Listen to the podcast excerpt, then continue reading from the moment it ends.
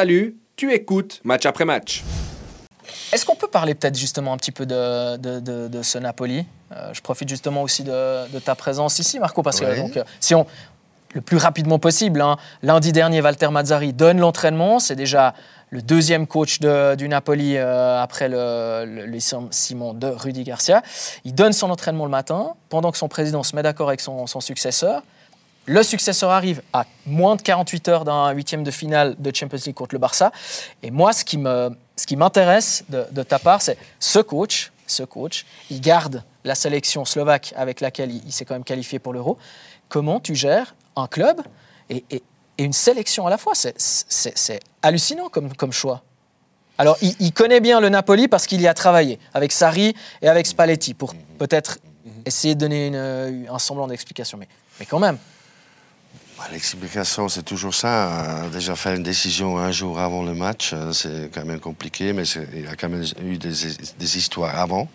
Alors cette décision, c'était pas de, peut-être déjà long terme ou de certain temps déjà, mais c'est très difficile. Et puis surtout pour un coach qui rentre comme euh, un TGV dans cette équipe, il a un match tout de suite après.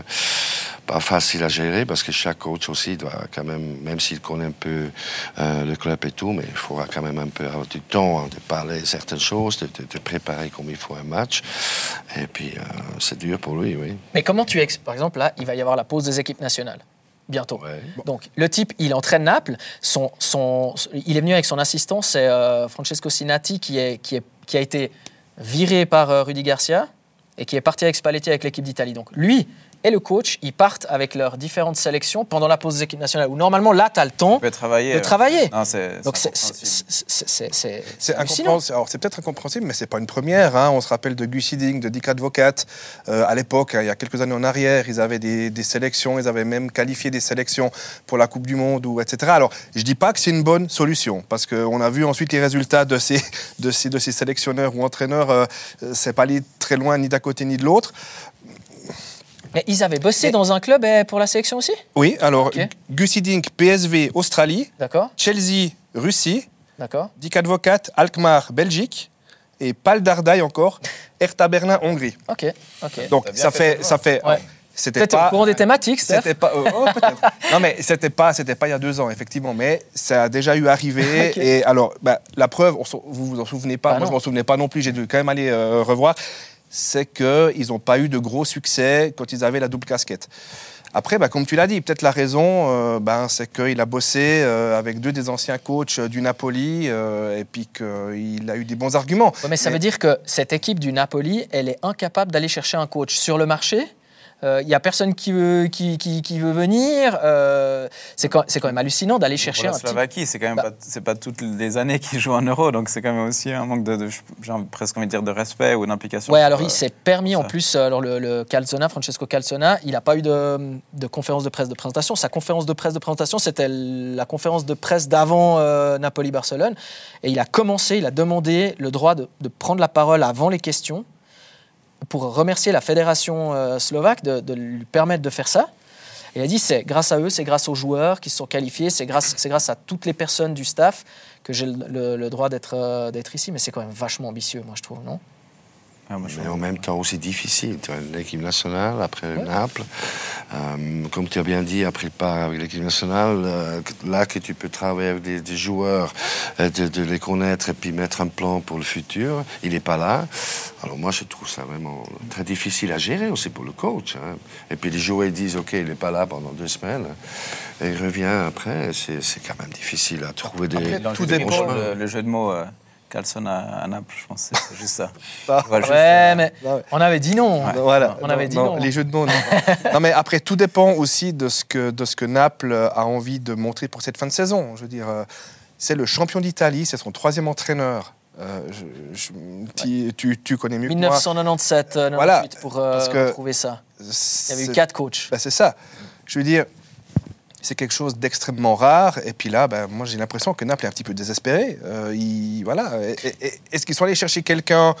Parce que j'imagine que c'est pas le seul dossier qu'ils ont eu, mais voilà. Est-ce Bah si, en fait, si, c'est la vérité. C'est que c'était la, la seule solution qui était, qui était là sous la patte. Et, Ah, du coup, alors la réponse, elle est là. et, le, et le- et le- et le- le gros problème, c'est que voilà, c'est que effectivement cette équipe, elle est, elle est apathique parce que plein de joueurs, on revient à ce côté individualiste, plein de joueurs pensaient qu'ils allaient partir, Ozymen, Kvaratskhelia, Zielinski, euh, enfin plein, plein, plein de ces, de ces joueurs parce que l'équipe, elle est, c'est pratiquement la même. hein. Euh, et là, oui, des fois, il y a le côté digestion d'un titre, mais là, c'est vraiment les individualités. Des mecs qui pensaient partir. Et, et c'est vrai que le président, euh, il, a, il a blindé Ozymen, il va pouvoir le revendre 130 millions, mais en fait, il fait une saison euh, catastrophique. Et les, les Napolitains le, le- le- le détestent. Aurelio De Laurentiis, l'autre soir, il chantait Ce n'est pas mon président. Donc, ils, ils sont très heureux du titre.